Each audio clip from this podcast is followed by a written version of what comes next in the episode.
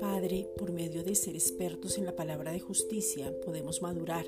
Es por eso que te pedimos que Cristo se revele como el Señor, la gracia, la verdad y la justicia en nuestras vidas. Romanos 1.17. Necesitamos tener un evangelio balanceado, sin mezclas, saber quiénes somos, a quién le pertenecemos, tener claro el nuevo pacto, conocer la autoridad y desde ahí poder predicar y enseñar la palabra de gracia y la justicia claramente. Segunda de Corintios 3:6.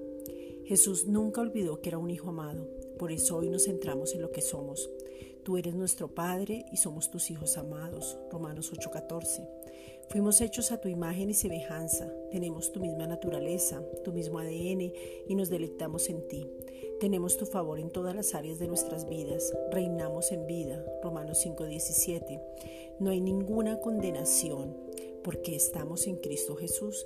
Hemos sido revestidos de tu gloria y hermosura y podemos entrar a tu presencia, Gálatas 3:27. En tu amor inagotable hemos recibido la justicia, o sea, la rectitud.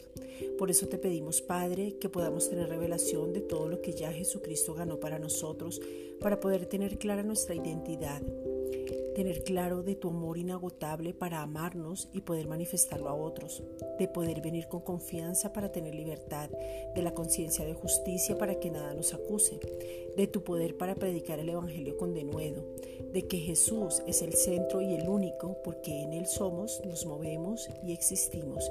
Hebreos 4:16. Gracias Padre.